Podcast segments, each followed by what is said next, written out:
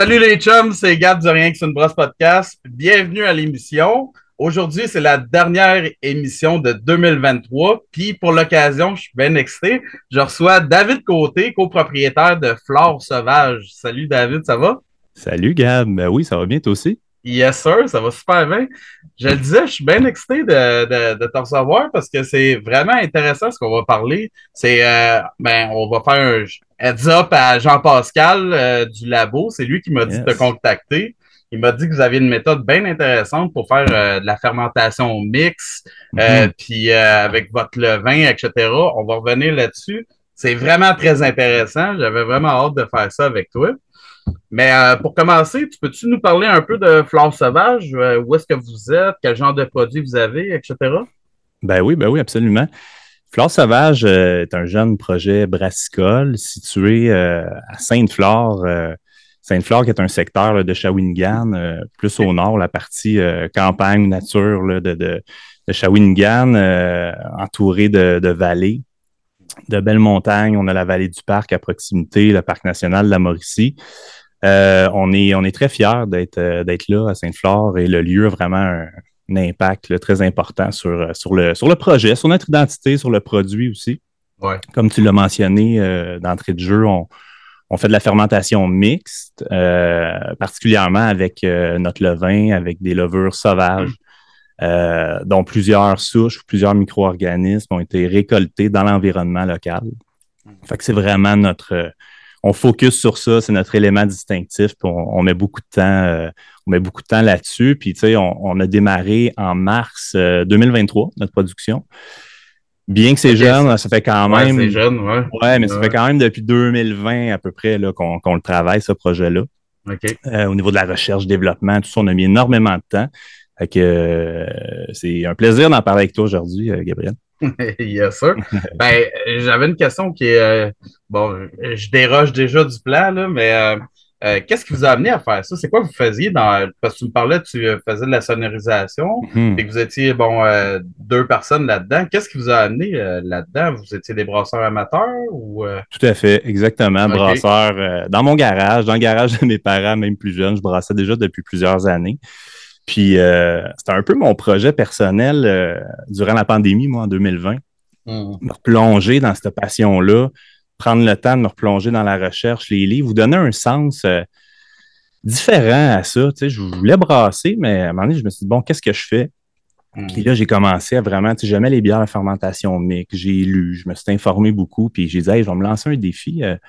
on, va, on va essayer de faire de quoi de différent, récolter des micro-organismes, puis ultimement, on peut les récolter, mais il faut intégrer ça aussi dans, dans des recettes, créer un profil, tout ça. Fait que, j'ai, euh, j'ai lancé l'appel à quelqu'un que j'avais rencontré dans les dernières années, qui est mon collègue Mathieu Fortin, euh, qui est euh, dans le monde musical, monde culturel aussi à Trois-Rivières, Mauricie, puis un background en biochimie.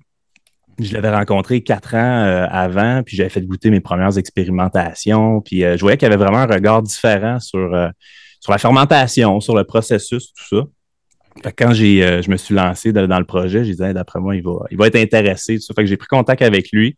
Il a été enchanté par le défi. Euh, il s'est joint à moi. Puis euh, c'est, vraiment là que, l'aventure ou la philosophie, l'identité de production de Fleurs Sauvages a démarré. OK. justement, parlons de l'identité. votre signature, c'est quoi votre signature, votre identité, puis comment ça vous est venu, justement? Oui. Ben, en toute simplicité, nous autres, c'est important, premièrement, d'utiliser des matières premières locales à la base. Euh, titre d'exemple, on a une malterie artisanale à Trois-Rivières avec le maltraiteur euh, des houblons québécois le plus possible. Euh, et là, on est, arrivé au, au levure, on s'est dit on va récolter des micro-organismes, on s'est promené dans la nature en Mauricie. Puis avec différentes techniques, on a, euh, on a isolé justement des micro-organismes afin de créer une souche mère, un levain, euh, qu'on utilise maintenant deux ans et demi plus tard euh, à gros volume, à grosse échelle euh, en brasserie. C'est vraiment ça, c'était d'affirmer un sens local, je pense, dans notre produit. On s'est donné, on s'est donné cette idée-là. Puis, tu sais, je dis en toute simplicité parce qu'on réinvente rien là-dedans, mais c'est important. Puis, on a suivi cette idée-là ou cet objectif-là depuis le début. Puis on est vraiment fiers du résultat. On est vraiment fiers de. Puis, on apprend tous les jours. Tu sais, la fermentation mixte, c'est infini c'est des résultats, c'est des variations naturelles, c'est des, c'est ce qu'on aime, on s'est lancé là-dedans, on a choisi ça. Fait que dans le fond, on est bien choyé. On, on, se lève le matin, on va brasser, mais brasser ce qu'on a choisi de faire, tu sais, aussi. Ouais, ouais. Ah, c'est cool, ça.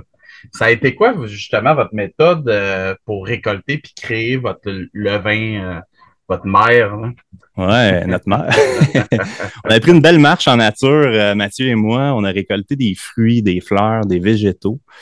Ah j'avais ouais. j'avais un petit, une petite installation laboratoire à la maison avec mon kit pour brasser, tout ça. Puis on a, on a ensemencé, dans le fond, dans différents contenants qui, euh, qui contenaient du, de l'extrait de malt, en fait, euh, du mou à base d'extrait de malt. On a ensemencé toutes nos récoltes. Hmm. ça, c'est la patience, le temps. C'est le temps qui fait son œuvre. Donc, on a laissé ça aller. Au bout de quelques semaines, on voit des signes de fermentation. On laisse ça aller encore, faut pas y toucher. Puis euh, jusqu'au moment où, un mois et demi plus tard environ, on dit bon, ben là, le moment est venu, on fait appel à nos sens. Fait qu'on on a ouvert ça, on a senti, on a fait wow. Il faut être prudent, hein, cette étape-là. Euh, on peut récolter des, belles choses, mais on peut faire des mauvaises récoltes aussi. Ça peut être euh, ultimement dangereux un peu. Hmm. que tout ce qui sent, ce qui sent pas bon, ce qui on, teste certains paramètres, on s'assure qu'il y a une certaine atténuation, que le pH diminue aussi, tout ça. on a été assez chanceux. Sur 4-5 échantillons, je te dirais qu'on a eu quand même trois excellents résultats. OK. Puis euh, on a goûté, on a senti, on a goûté, on s'est regardé, on a fait Waouh, on a quelque chose. On savait pas c'était quoi. On savait pas c'était quoi à ce moment-là, mais c'était super intéressant. On n'était pas rendu à l'étape de fermenter une bière non plus avec. Mais c'est là qu'on s'est dit on va, euh, on va isoler. Fait qu'avec différentes techniques, euh, on a isolé sur pétri. C'est là que Mathieu a vraiment donné un grand coup de main aussi. Ah ouais, ouais, avec son background. exactement. Euh, fait que différentes techniques qui nous ont mené à, isoler ça, à faire certaines propagations. Puis, tu sais, c'est un mélange de science et d'instinct, là, rendu là. Ouais, Nous, tout ce qui sentait bon, ce qui, ce qui était bon aussi, on, l'a assemblé. Il y a eu plusieurs micro-organismes, plusieurs euh, récoltes qu'on a faites, qu'on a assemblées ensemble. Ah, ça, c'était une de mes questions, justement. Vous avez mixé un peu chacun de ces, euh, pour maçon-là que vous avez ramassé euh, en gros, là, tu sais, mais vous avez tout assemblé ça ensemble, là. Tu me rappelles que j'avais une bonne quantité de peau maçon dans mon frigo. je prenais bien de la place. Euh, donc oui, tout à fait. On a, on a, on a assemblé tout ça, puis on a fait, euh, on a fait des propagations, en fait. Ce qu'on ce a fait par la suite, c'est qu'on on a, pendant deux ans et demi, nourri ou on, a entretenu un peu là, cette souche mère-là. Ouais sachant qu'on avait un projet, parce qu'il est né le projet au travers de tout ça, dans ces mm. deux années et demie-là. Et euh, c'est ça, tu sais, rendu là, c'était de ne pas l'oublier, de s'en occuper, de brasser aussi, de l'utiliser, faire nos tests qu'on a fait. Mm. C'est comme ça, beaucoup de travail, de la recherche, du développement, mais euh, beaucoup de passion aussi, puis de beaucoup de découvertes, en fait, euh, dans ces années-là. Jusqu'à temps que vous ayez votre brasserie puis une place, mettons, pour entretenir cette souche-là, euh, c'était quoi le processus à la maison? C'était-tu juste de rebrasser, euh, tu sais, refaire une brasse pour la repartir ou euh, comment tu faisais pour l'entretenir? Beaucoup de propagation. Nous, on n'y allait pas par génération à brasser, ensemencer, récolter. Hmm. J'ai beaucoup propagé, en fait. OK. Fait que maintenant que ça faisait une certaine période de temps, ben, j'allais partir des propagations, puis on remettait ça au frais, puis on, on l'a vraiment entretenu pendant deux ans et demi comme ça. Ce qu'il faut savoir, c'est que des souches, euh, on est assez, c'est assez fascinant de voir la durée que ça peut, euh, ça reste bon longtemps, tu sais. Ouais. Je me souviens qu'il y a certaines, certains échantillons qu'on a laissés de côté dans des, dans des tubes ou dans des pots maçons, peu importe. On repartait ça après plusieurs mois, puis c'était encore euh, une bonne durée de vie, là. C'est encore, c'est bon longtemps. Fait que c'est vraiment comme ça qu'on l'a travaillé, là. Encore une fois, très instinctivement. Hmm. et sans savoir ce qui était contenu dans cette flore mix-là. Mais euh, c'est ça. Et c'est ça qui nous a amené euh, au début de, notre production en 2023. OK. Ben justement, tu m'amènes à ça. Euh, tu m'as dit que vous aviez finalement caractérisé votre levain. c'est quoi les résultats? À quoi ça ressemble là-dedans? Qu'est-ce que vous avez là-dedans? il n'y a, pas, euh, a pas autant de micro-organismes que je me serais euh, attendu. Je t'ai dit tantôt qu'on avait, qu'on avait assemblé beaucoup de choses ensemble. Ouais. Euh, en début, en début d'année, juste avant la mise en production, on, a travaillé avec le labo qui été vraiment d'une grande collaboration, Jean-Pascal. Et on a fait caractériser ce levain-là. Et il y a deux genres et espèces, en fait, qui, qui est contenu là-dedans. Il y a une Saccharomyces paradoxus et une bactérie lactique qui est la Lactobacillus uvarum. une bactérie lactique qui n'est pas tant que ça utilisée au niveau brassicole. Ça a été isolé en 2008 dans du mou de raisin en Espagne, euh, selon mes lectures. Puis euh, c'est drôle, on a trouvé ça euh, dans le bois, pas trop loin de chez nous, en Mauricie. ce qui est intéressant aussi, c'est probablement qu'au départ, il y avait plus de, micro-organismes, plus de genres et espèces. Puis c'est certain que y a, probablement que ces deux-là ont tiré leur épingle du jeu avec le temps. Hmm selon les méthodes qu'on a employées, la façon que, tu sais, je parlais de propagation, euh, la façon qu'on s'en est occupé et tout ça. Euh, fait que ça a mené à ça, tu sais. Fait qu'il y a eu une mm. certain, un, certain changement, si on veut, euh, avec le temps. Mais l'hypothèse est là. Évidemment, on ne saura jamais, mais on le sait qu'au début, on a tellement, on a tellement assemblé, probablement qu'il n'y en avait plus que ça. Mais maintenant, c'est les deux qui se sont affirmés, qui sont là et qui, qui, créent le profil dans, dans, dans, nos bières. OK. Ben justement, as-tu une bière, mettons, que tu euh, que as faite, que tu as déjà faite, mettons, au départ avec ce levain-là, puis que là, tu refais en brasserie, puis que tu peux comparer, comparer un peu euh, le résultat, genre? Absolument. La, la, plupart de nos recettes ont été faites à petite échelle chez nous. OK. Euh, par contre, euh, c'est sûr que là, c'est un résultat différent, un meilleur résultat. On est content, évidemment. Mais oui, on compare ça, on reconnaît notre profil aussi. Euh, ça a été un grand défi, ça, la, mise à l'échelle, d'ailleurs. Euh, un, des, un des plus gros défis en termes de gestion de, cette levure-là ou ce levain-là. c'est certain qu'on c'est plus juste une propagation pour ensemencer un 5 gallons, 10 gallons. Là, on est vraiment à plus, grand, plus grande échelle. changer des méthodes de travail c'est vraiment une, grande adaptation. Puis on, l'appréhendait d'ailleurs au début, tu sais, mais ça s'est super bien fait, évidemment, aussi euh, en collaboration avec le labo qui a été vraiment d'une grande aide. Donc, euh, on est très fiers, là, en tout cas, au niveau des résultats. Euh, ça sort super bien. Puis, je dis, on a commencé au mois de mars, puis on est encore sur nos, sur nos premiers résultats. Tu sais, ça fait pas si longtemps que les premiers produits sont sortis. Ouais. Parce que c'est quand même, je parlais de temps, mais c'est quand même long de produire des bières comme ça. Il faut être patient, puis si on va atteindre un profil puis un résultat, euh, il faut. Euh, on peut les sortir jeunes, mais jeunes égale 4-5 mois, tu sais. 6 mois par moment. Ouais. Mais tu, parlais du travail que ça représentait de mettre à l'échelle. Mhm. Euh, concrètement, là, c'était quoi? Qu'est-ce que par quelle étape vous avez dû passer pour mettre ça à l'échelle d'une brasserie? Nous, euh, on fait des assemblages. Là, on parle de, beaucoup de, de, de levures indigènes. J'ai pas je prétends pas juste utiliser ces levures-là. Nous, on a créé un profil avec d'autres levures aussi. Levures sauvages, levures de brasserie, tout ça qu'on a utilisé. On utilise le même assemblage pour l'ensemble de nos fermentations. Euh, mais là, évidemment, de passer au, gros volume et créer, aller atteindre le profil qu'on voulait, ben, c'est évidemment là, comme je disais, le grand défi. Donc, euh, déterminer la méthodologie, à savoir comment on va propager ça, tu sais. Euh, de travailler euh, séparément entre nos souches, travailler tout ça ensemble, récolter directement du fermenteur à partir des nouvelles générations, tout ça. Il y a eu beaucoup, beaucoup de questions. Finalement, on s'est permis d'essayer quelque chose puis euh, ça a été super concluant, puis on le fait encore aujourd'hui. Nous, dans le fond, on maintient notre souche, on se concentre sur notre souche, euh, sur notre flore mix, notre levain en brasserie. Euh, on s'occupe 100% de ça, ça prend presque tout notre temps d'ailleurs. Mm-hmm. puis fait qu'on récolte, dans le fond, ce qu'on va faire, c'est qu'on va, on va faire des propagations, puis constamment, on va récolter des, des échantillons, puis on maintient finalement notre souche mère, comme je le faisais un peu à la maison à l'époque. On le fait, euh, euh, dans la brasserie directement. C'est la méthode qu'on a créée. Puis, euh, dans le fond, à, l'ensemencement d'un brassin, on va, on va en récolter puis garder plusieurs échantillons au fur et à mesure. OK. Puis au départ, j'imagine, vous avez parti d'un petit échantillon de votre levain principal, puis là, vous avez propagé ça jusqu'à temps d'avoir un bon pitch, mettons, pour la première brasse. Puis, Exactement. On a fait déjà plusieurs tests pour savoir euh, quelle concentration on voulait, tout ça. Fait que c'est beaucoup de. un peu d'essais-erreurs au début.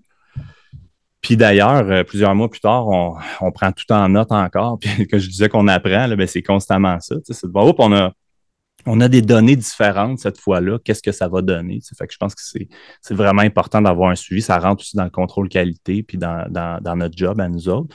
Puis de comprendre aussi euh, comment créer le meilleur environnement pour que mm, les lovers travaillent à leur meilleur euh, potentiel. Je pense que c'est vraiment ça aussi le but euh, notre travail. On se voit vraiment comme les accompagnateurs des levures qui font, qui font toute la job finalement après. Mais justement, souvent, on parle des brasseurs comme des, euh, comme des euh, intermédiaires plus. Euh, c'est pas eux autres qui font le plus de travail, c'est la levure. Mais dans votre cas, c'est vraiment c'est poussé à l'extrême, ce concept-là. Là, Vous autres, c'est vraiment la levure qui est, qui, est au centre de tout. Là, euh, Qu'est-ce que ça représente concrètement, mettons, dans vos horaires, vos procédés? Est-ce que tu vas avoir des horaires un peu plus atypiques à cause de ça? Est-ce que tu vas avoir des procédés euh, bien différent de d'autres brasseries à cause de ça? Je dirais pas trop différent. On doit propager euh, comme toute brasserie. Euh, nous, depuis le début, c'est ce qu'on a à faire, c'est surtout de s'adapter s'il y a des, résultats qui ne sont pas là tout de suite. c'est sûr que oui, notre horaire est un peu dicté par la levure, par les résultats, par on prévoit, on prévoit une brasse, ben, Évidemment, il faut planifier ça, il faut s'occuper des levures correctement. Euh, mm. Il faut suivre tous nos échantillons aussi, à savoir, bon, euh, apprendre à, les maintenir et à les garder heureuses tout le temps. Je pense que c'est vraiment ça aussi. Fait, on met beaucoup, beaucoup d'attention euh, à ce niveau-là. Mais sinon, tu sais, concrètement, lorsqu'on brasse, ben, c'est ça, on va faire une propagation, puis on va mm. s'assurer que on va s'assurer que tout est beau, prendre en note, comme je disais, puis apprendre, euh, apprendre au fur et à mesure, puis, puis l'écouter, savoir si, oups, y a quelque chose qu'on a fait de différent, puis est-ce que c'est moins bon aussi, puis souvent, on a beaucoup de questions, puis, mais tu sais, c'est la beauté de la chose, c'est d'apprendre tout le temps, puis je l'ai dit, c'est, on se concentre sur une souche, tu sais, on n'en a pas plusieurs, puis c'est ça, c'est pas, pas moins de temps, tu sais, on, on, y va au maximum, puis c'est vraiment ce qu'on a choisi, fait que, intéressant. Hmm. J'imagine qu'il n'y a pas juste la levure là, qui va différer dans, dans, dans vos procédés, là, euh, qui va différer, mettons, d'une brasserie plus traditionnelle. Là. Euh, c'est quoi votre manière de fermenter vos bières? Est-ce que c'est dans des cuves fermées ou euh, ça va être dans des cuves ouvertes? comment vous faites ça? On a fait les deux. Euh, on se rend compte, euh, on aime beaucoup le profil euh, des bières. on a un fermenteur, là, géométrie. J'aimerais ça te dire plus large que haut, mais on n'a tellement pas d'espace dans notre brasserie qu'on est en ratio 1-1 à peu près, 1 pour 1. Une cuve à fond plat, fermenteur ouvert. Puis on passe, souvent notre fermentation primaire est dans cette cuve-là. On fermente à très haute température aussi. Il y a un échange de température. Là, euh, souvent, ça monte jusqu'à 30, 31, 31 degrés. naturellement. Puis, euh, on adore le profil que ça donne, les esters. Ça travaille super bien. Ça donne que notre flore mix travaille bien aussi à cette température-là. Et dans ce contexte-là. Fait qu'on on a un peu testé les deux. On l'a fait aussi en cuve fermée, tout ça, mais euh, on, a vraiment, on a vraiment une préférence pour le passage en cuve ouverte. Puis après ça, juste avant la fin de la fermentation primaire, on va retransférer euh, en cuve fermée pour une période de, conditionnement. On parle à peu près 4 euh, à 5 semaines euh, de fermentation, 5 semaines en moyenne à peu près. Des fois un petit peu plus pour certaines, certaines recettes aussi. OK. OK. Qu'est-ce que qu'est-ce que tu goûtes de différent, mettons, dans le produit en, en cuve ouverte versus fermée? Qu'est-ce qui va différer, tu trouves? Euh, j'aime, on dirait que le, on dirait que le produit est plus ouvert. J'aime le, côté vibrant. notre bière, euh, souvent, ce que, ce que je remarque, c'est le, côté acidulé ou la complexité va vraiment arriver plus tard en bouteille. Le conditionnement en bouteille est une étape très, très, très importante pour nous. On se rend compte qu'il y a beaucoup d'évolution euh, à cette étape-là. Je remarque par contre, lorsque ça passe en cuve, en cuve ouverte, vraiment, euh, il y a un côté vibrant qui est là plus rapidement, même avant l'embouteillage. Il y a vraiment un profil qui apparaît. Euh, la bière évolue pas euh, de la même façon. OK. Puis, comme en, même temps, les, les, tests qu'on a fait, on sort nos, premiers produits présentement, fait qu'on les suit aussi en bouteille, comment ça évolue, tout ça. Mais présentement, on est vraiment enchanté par les résultats, par tous les résultats, mais particulièrement par celles qui ont passé dans, la cuve ouverte. Ouais. côté du conditionnement, justement, c'est de quelle méthode vous vous servez? Là? Parce que vous mettez ça tout en bouteille, c'est ça? Exact. Oui, tout à fait. Tout en bouteille. Puis est-ce que c'est du force carb ou ça va être plus la refermentation? Toute la refermentation. ah oui? Ouais, les, les, les, bières ne sont pas filtrées. Euh, c'est toute la refermentation en bouteille pour l'ensemble des produits. OK. On parle d'un bon 12 semaines au moins. Hmm. Euh, des fois plus aussi euh, avant la sortie des produits. Fait que, je te parlais à peu près d'un 5 semaines en cuve, mais rajoute à ça 12 à 16 semaines en, bouteille pour la refermentation. C'est une étape c'est une étape cruciale, c'est une étape importante qui, est vraiment le fun aussi dans le suivi, d'ouvrir des bouteilles jeunes, de regarder ça aller. Puis c'est là qu'on apprend là, aussi sur le produit, sur la refermentation. Puis c'est fascinant de voir cette évolution-là. Euh, puis avec le temps aussi, là, je parlais d'acidité tantôt qui va apparaître, toujours en équilibre, mais voir l'équilibre qui se prend, toute la balance là-dedans, c'est vraiment, vraiment fascinant. Ouais. C'est vraiment, euh, là, vous êtes dans le meilleur temps en plus, là, parce que vous êtes assez jeune, mais là, vous allez commencer à ouvrir justement des bouteilles aux, euh, trois mois, six mois, neuf mois, puis là, tu vas vraiment voir ça. Tu sais, moi-même, j'ai été chez Unibrou, j'ai fait euh, de la refermentation en bouteilles, puis tu sais, j'ai des bouteilles justement que tu vois en arrière de moi. Puis, tu sais, avec le temps, c'est ça qui est, qui est, qui est fou d'essayer d'y goûter après, tu sais, tant de temps, tant de temps. Là, je suis rendu en année pour les Univaux, là, mais tu sais, ouais, vous êtes dans le bon temps là, pour euh, découvrir vos produits, dans le fond. Là. C'est ça qui va. Ah, absolument. On ne manque pas d'en mettre de, de, de, côté puis de les laisser aller. Tu sais, puis je pense pas demander, tu sais, c'est des bières qui, qui se gardent longtemps, tout ça, mais tu sais, on, on, a fait des tests déjà qu'on a gardé un certain temps, puis c'est très stable, ça évolue bien, c'est intéressant, une belle complexité tu sais, qui, qui est là, mais en même temps, on, l'apprend. On l'apprend présentement. il y a des nouvelles recettes qui se rajoutent, on regarde ça aller, on étudie le produit, puis euh, hmm. ça prend cette ouverture-là, puis, de s'adapter aux besoins aussi. Ouais. Puis est-ce que c'est avec la même souche que vous allez refermenter en bouteille?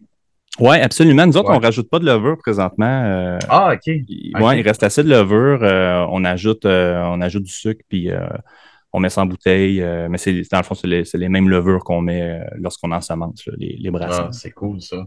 Ouais. ça t'épargne euh, bien des mots de tête des fois aussi. Là.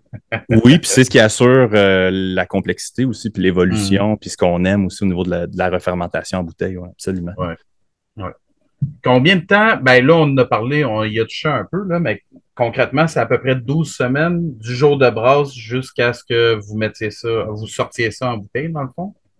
Euh, du jour de brasse, c'est à peu près, c'est plus autour de 16 à 20 semaines. Tu sais, c'est ça. 5 semaines en fermenteur, puis euh, rajoutons à ça un 12 à des fois 16 semaines euh, de refermentation en bouteille. OK. évidemment, on, veut le sortir, ce produit-là aussi, à un moment donné.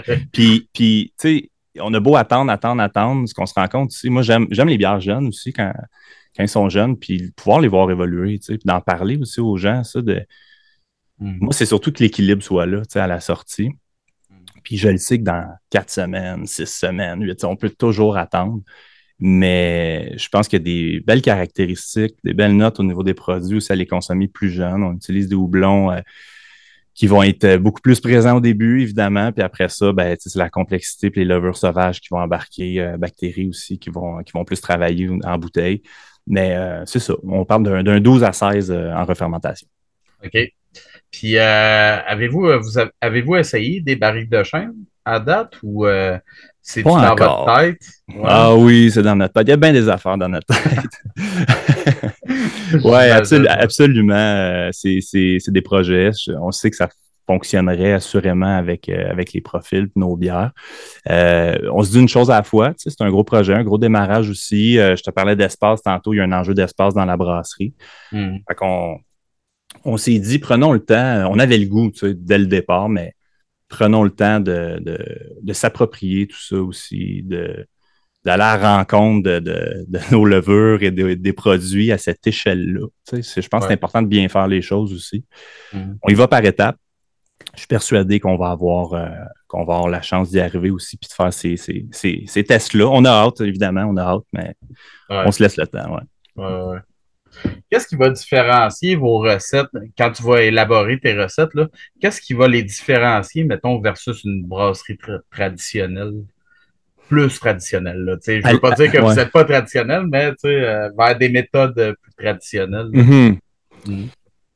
Euh, au niveau de l'élaboration des, euh, des, de la recette, ouais. je te dirais que pas tant de choses que ça. Ultimement, ça se ressemble beaucoup. Je pense qu'après ça, c'est plus au niveau des, euh, des détails. Tu sais, je te parlais de, euh, de la fermentation, de, des techniques qu'on va utiliser. Euh, je pense que c'est là que ça va plus se jouer ou être différent, tu sais, vraiment.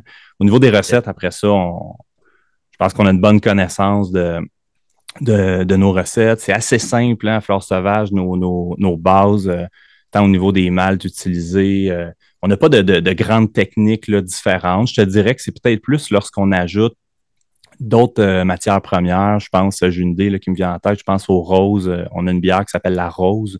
On utilise des pétales de rose sauvage qui proviennent euh, d'une ferme à cinq minutes de la brasserie. C'est hot, ça. Ouais, c'est vraiment, c'est super intéressant comme profil, super aromatique. L'interaction avec, avec les levures aussi. On, on, rajoute des roses à chaud on en rajoute en cuve ouverte, en fermentation, puis juste avant d'être embouteillé aussi, on va en rajouter.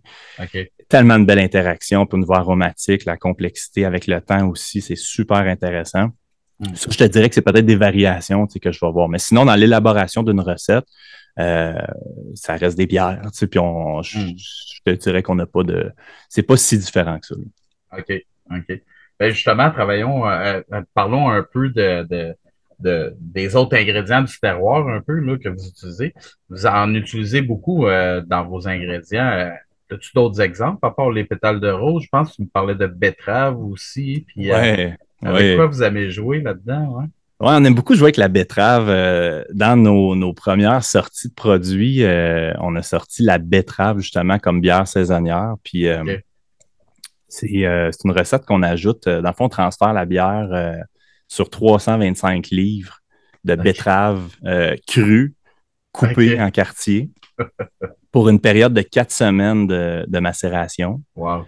Fait que là, on soutire le sucre de la betterave, vraiment le côté terreux, la couleur est exceptionnelle aussi. C'est vraiment une recette où la betterave est vraiment assumée. Là. Mm-hmm. Bière gastronomique, là, super, super bonne avec des fromages forts, des charcuteries. Euh.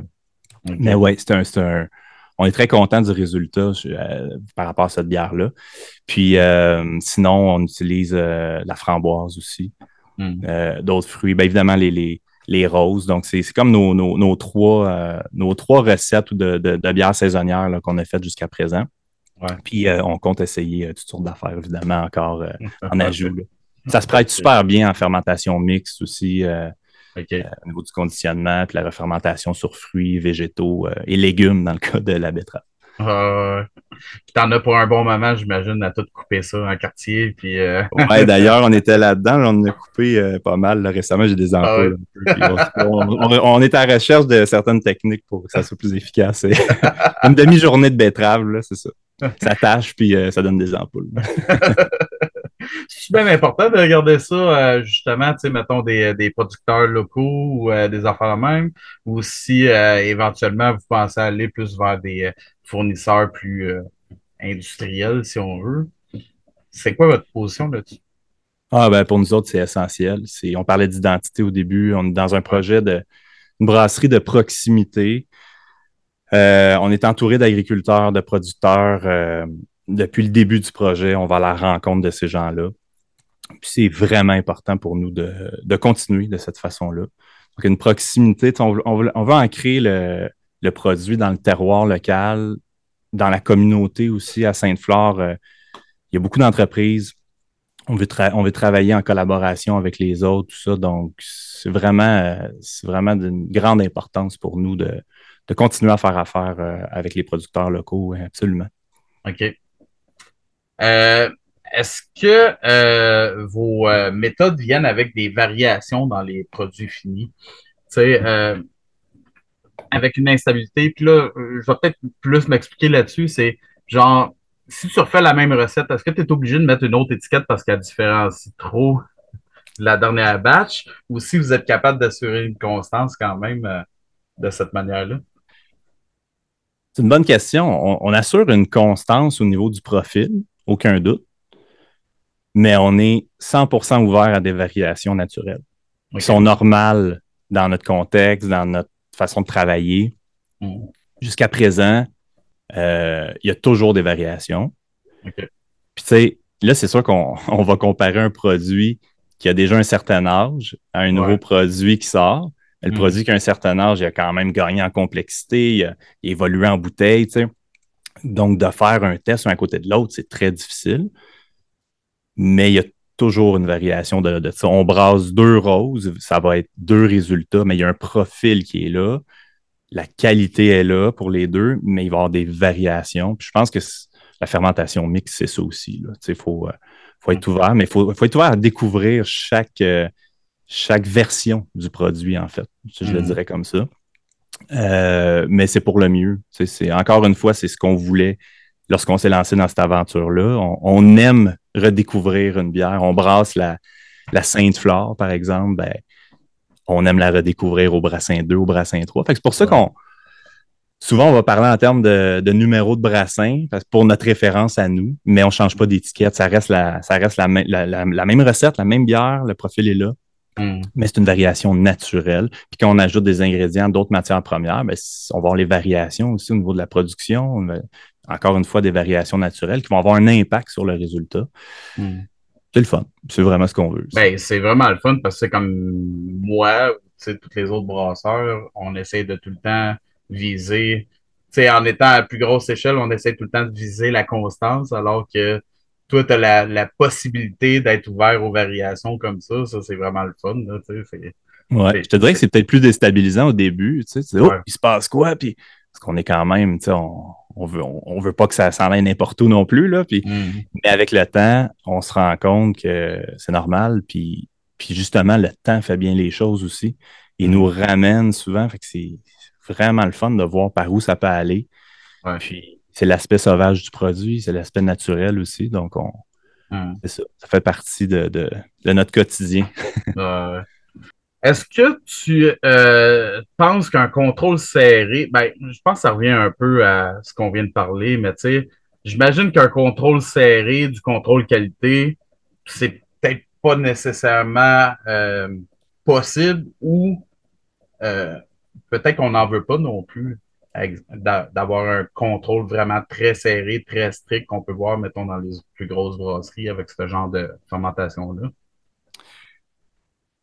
Ce qu'on met, nous autres, dans le contrôle qualité, là, où euh, je parlais tantôt de l'évolution du produit, euh, ça devient un peu un réflexe de connaître notre produit, savoir, OK, c'est normal que ça passe par là à trois semaines en bouteille ou environ. Tu sais. Hmm savoir quand l'équilibre se crée. Puis je pense qu'il y a un cheminement, il y a un. C'est un processus. Puis ça revient un peu à quand je disais tantôt, on est notre rôle d'accompagnateur. Je le vois un peu à ce niveau-là. Puis moi, je mets ça 100 dans le contrôle qualité. Euh, puis je reviens euh, aux questions du début quand on parlait de la méthodologie aussi, euh, de noter certains paramètres. par exemple, au niveau de la concentration cellulaire lors d'un pitch quand on ensemence un brassin versus un autre. on a eu beaucoup à apprendre, beaucoup à noter là-dessus, voir comment la bière va réagir. Euh, puis l'impact à long terme aussi que ça peut avoir. Donc, pour moi, c'est super important. Puis euh, on suit ça de près. On a une belle rigueur là-dessus. Euh, c'est peut-être différent de, d'autres brasseries. On se concentre vraiment sur ces paramètres-là. Puis en même temps, on travaille, comme je disais aussi, on travaille avec une souche, avec le même levain. Donc, on se consacre à 100% là-dessus. Donc, on est dédié, puis on essaie de, on essaie de, le faire évoluer, puis nous d'évoluer là-dedans aussi, de mieux comprendre aussi euh, ce qui se passe. Puis euh, c'est ça. On a pour euh, plusieurs années, puis tant mieux. tant mieux, on va apprendre, c'est ce qu'on veut. Oui, dans, le fond, les plus grosses brasseries, ils vont s'attarder à bon, tester l'amertume, tester, tester la couleur, etc. Mais un contrôle qualité, ça peut être aussi plus de connaître son produit, de suivre son produit, de goûter son produit. Puis, euh, ouais. ouais. ça peut revenir euh, quand même à même affaire, dans le fond. Oui, tout à fait. Ben, c'est ça, comme on dit. au niveau de d'autres paramètres, peut-être, c'est peut-être là que ça va, ça va changer. C'est vraiment au niveau des paramètres d'analyse, tout ça. Mmh. Mmh.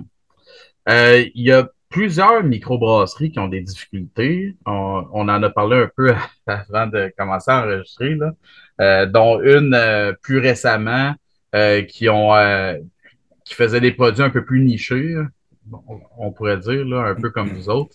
Est-ce que l'avenir des micros, ça vous fait peur pour votre propre brasserie? Ou si, au contraire, vous pensez avoir trouvé la niche parfaite pour passer au travers de, de, l'incertitude ambiante. Mm-hmm. Une chose est sûre, on aime notre produit, on, a quelque chose de différent, d'authentique. La réponse est, vraiment intéressante. on va à la rencontre des gens. Euh, autant, euh, autant Sainte-Flore, on fait différentes régions aussi pour présenter le produit on les rencontre, on parle de notre processus de, production. On voit le potentiel, tu sais. Mm. J'ai maintenant, je n'ai pas la prétention de réinventer quoi que ce soit. Tu sais, c'est pour ça que des fois, le, le, terme niché, je vais, je vais, moins là parce que dans le fond, on applique des méthodes même euh, assez traditionnelles. Tu mm. sais, puis euh, je pense que c'est une question de passion, c'est une question euh, de bien faire les choses, de prendre le temps de faire les choses, puis de s'inscrire dans quelque chose de différent aussi. Puis c'est ce qu'on a visé là-dedans. Euh, est-ce que l'avenir nous fait peur? Non. On se pose la question. Évidemment, on a une entreprise. Euh, il y a beaucoup d'enjeux à ce niveau-là. Mm.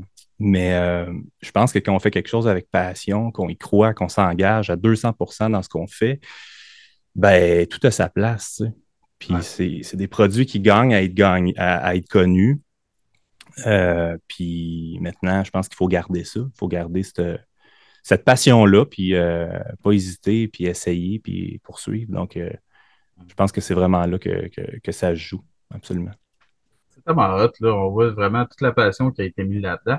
Eh ben, il y a une question qui me vient à l'esprit. Est-ce que vous avez tous les deux déjà travaillé dans une brasserie ou visité une brasserie avant de créer la vôtre?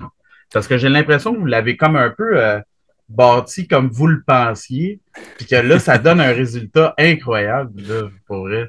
C'est tellement ça, là. Tu Je pense que ta lecture est bonne, oui, absolument. On n'a pas, euh, pas travaillé dans une brasserie. Mm-hmm. Moi, j'ai brassé de façon amateur, maison, longtemps. Mm-hmm j'ai eu, euh, c'était une passion là, pour moi. J'étais vraiment un gars de projet, quelqu'un qui a une passion, ben, je pousse ça au maximum. Donc, je suis imprégné de ça. Quand, on a commencé toutes les recherches, on le fait à fond, tu sais, mais non, on n'a pas, on pas l'expérience euh, dans une brasserie. On l'a monté comme on le pensait. Même le système que j'utilisais chez moi à la maison, en 5 gallons, mmh. on l'utilise présentement en 7 BBL. Tu sais. c'est vraiment, tu as raison, on l'a pensé comme ça, on l'a, euh, c'est ça, on a designé le projet, là, on l'a prévu, puis euh, on l'a répété à plus gros volume.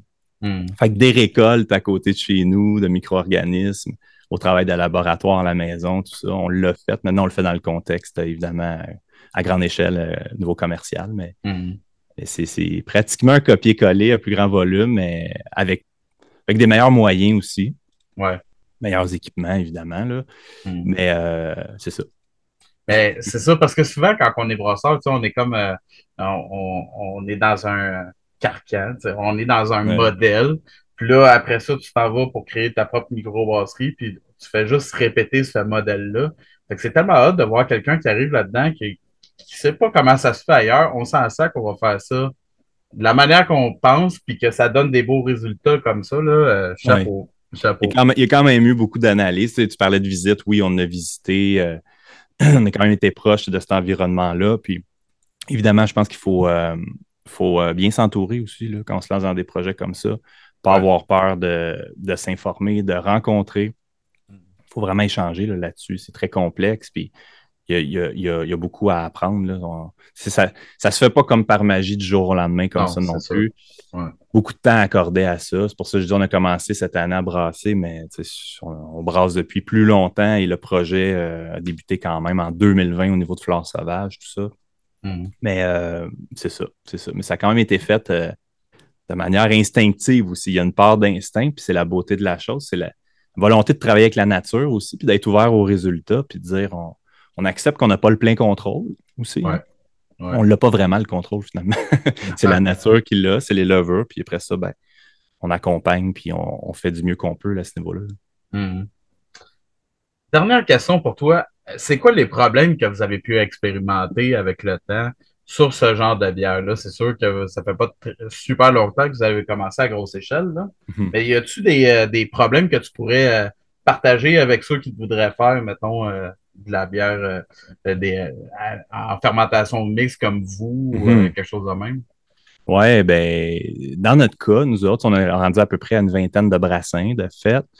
Euh, la majorité des résultats sont là. C'est très, euh, très encourageant. On a peut-être eu deux ou trois résultats euh, où, suite à l'embouteillage, apparaissent certains défauts, ce qu'on peut catégoriser dans des défauts. Là, dans notre cas, on, sait que c'est du THP, en fait, le côté un peu Cheerios ou maïs, ultimement. Ça va apparaître, puis c'est vraiment pas présent durant la fermentation, jamais. On met ça en bouteille, puis, ouf, ça apparaît. On l'a, euh, après exemple, trois semaines en refermentation. Bon, il y a différentes choses qui peuvent causer ça. Euh, nous, dans notre cas, ce qui est, la, je dirais, la beauté de la chose, c'est que le temps, encore une fois, fait bien les choses. Il faut juste être patient. Puis, heureusement, ça ne prend pas trop de temps que ça se place. Ça, c'est un, défaut, euh, une situation qui est possible. Il y en a d'autres en fermentation mixte aussi. Mais dans notre cas, c'est vraiment ce qu'on a, ce qu'on a vécu. Hmm. Puis euh, j'en parlais d'ailleurs euh, tout récemment avec le labo. Ben, c'est là qu'il faut questionner, qu'il faut analyser qu'est-ce qu'on a fait. On a fait quelque chose de différent, tout ça, oui, non. Mais il y a plusieurs micro-organismes, il y a, y a, des périodes de changement de la bière aussi qui peuvent créer différents phénomènes, tout ça, différentes réactions. Donc, hmm. encore une fois, il ne faut pas paniquer, il faut le faire, il euh, faut le hmm. prendre des fois à la légère, puis dire on va laisser le temps aller. Puis généralement, le temps fait bien les choses euh, en fermentation mixte, vraiment. Vous n'avez pas eu de batch euh, de fermenteurs à jeter à terre au drain ou euh, quelque chose de même là-dedans? Non, non, on a eu une batch en conditionnement qu'on n'était pas certain, puis on a laissé ça aller. On a, on a même attendu avant de l'embouteiller, puis tout récemment, on goûtait, puis on, s'est regardé en brassant, on a fait Wow, OK, ça va vraiment ailleurs. On, on, se fait déjouer, en fait, souvent. Ah on veut goûter au produit, on veut comprendre, on veut, mais souvent, on se rend compte qu'on se fait déjouer par notre produit qui, va qui va prendre une autre direction. Puis à chaque fois, ça nous fait sourire. On dit, bon, ben, c'est ça. C'est encore une fois, c'est le temps. Donc, je pense qu'on n'a pas fini de se le répéter. Il faut. Euh, je ne suis, pas un gars en plus très patient dans la vie à la base. Donc, j'évolue, j'apprends à être patient dans notre contexte de production. C'était vraiment très intéressant tout ça. En terminant, est-ce que tu as des plugs? Euh, qu'est-ce qui s'en vient pour vous autres? Euh, des événements, des euh, nouvelles bières? Ben là, j'imagine que vous avez plusieurs nouvelles bières qui s'en viennent, mais ouais, qu'est-ce qui s'en vient pour vous autres? On a, oui, on a des belles sorties de produits à venir en décembre, dans, les, dans les prochains jours même. Il faut savoir aussi, on travaille présentement sur l'aménagement du salon de dégustation donc, présentement, on, produit sur place. On est ouvert à la fin de l'été en formule boutique pour recevoir les gens, parler des produits, faire de la vente sur place. Mais là, on, se concentre sur, euh, sur le salon de, dégustation pour pouvoir venir euh, prendre une bière, euh, prendre le temps justement de discuter des, des, produits, de, de notre processus de production, tout ça. Fait qu'on met, on met beaucoup de temps là-dessus. On vise début d'année euh, autour de février-mars pour l'ouverture ah euh, du salon, exactement. Donc, on, on vous invite à, découvrir notre, notre belle région, euh, Saint-Fort, nous rendre visite. Ben oui. ouais. Puis, euh, ben justement, est-ce que vous distribuez ou plus localement ou à plus grande échelle? où est-ce qu'on peut vous trouver? Principalement euh, au niveau local actuellement, on a commencé, euh, comme je disais tantôt, à faire, euh, à faire de la route, à aller rencontrer, aller dans, chez différents détaillants, rencontrer vraiment, servir des dégustations, tout ça. Hmm. Tranquillement, pas vite, on, fait, on fait certaines régions aussi, donc c'est possible de, de, nous trouver à Montérégie, à Montréal, à Québec actuellement, ah en Estrie aussi, coin de Sherbrooke, oui il y aura d'autres régions aussi. Euh, l'idée derrière ça, c'est vraiment, comme je disais, c'est aller à la rencontre, c'est de parler de fleurs sauvages, puis, euh, puis d'inviter les gens aussi à Sainte-Flore. ouais, ouais. Ben là, tu m'as convaincu, moi, personnellement. C'est sûr, il va falloir que je vienne dans ton coin. Une très belle destination, des bons restaurants Sainte-Flore aussi. Euh, nouvel hôtel d'ailleurs qui vient d'ouvrir à proximité euh, de la brasserie, des restaurants. Il y a le parc national de la Mauricie, comme je disais. Hmm. Beaucoup, beaucoup d'activités à faire dans le coin. Donc, voilà, l'invitation est lancée. Ah, c'est vraiment cool. Hey, merci vraiment infiniment. Je suis très content de finir 2023 avec toi. C'était vraiment très intéressant. merci, Gab. C'est un plaisir. Merci pour l'invitation. Ça a fait plaisir. Puis euh, les auditeurs, ben, je vous annonce tout de suite qu'on va se prendre une petite pause pour euh, le temps des fêtes. Mais euh, votre podcast préféré revient vers la mi-janvier avec des nouveaux épisodes. Fait que euh, restez à l'affût. Fait que euh, au prochain épisode. Cheers!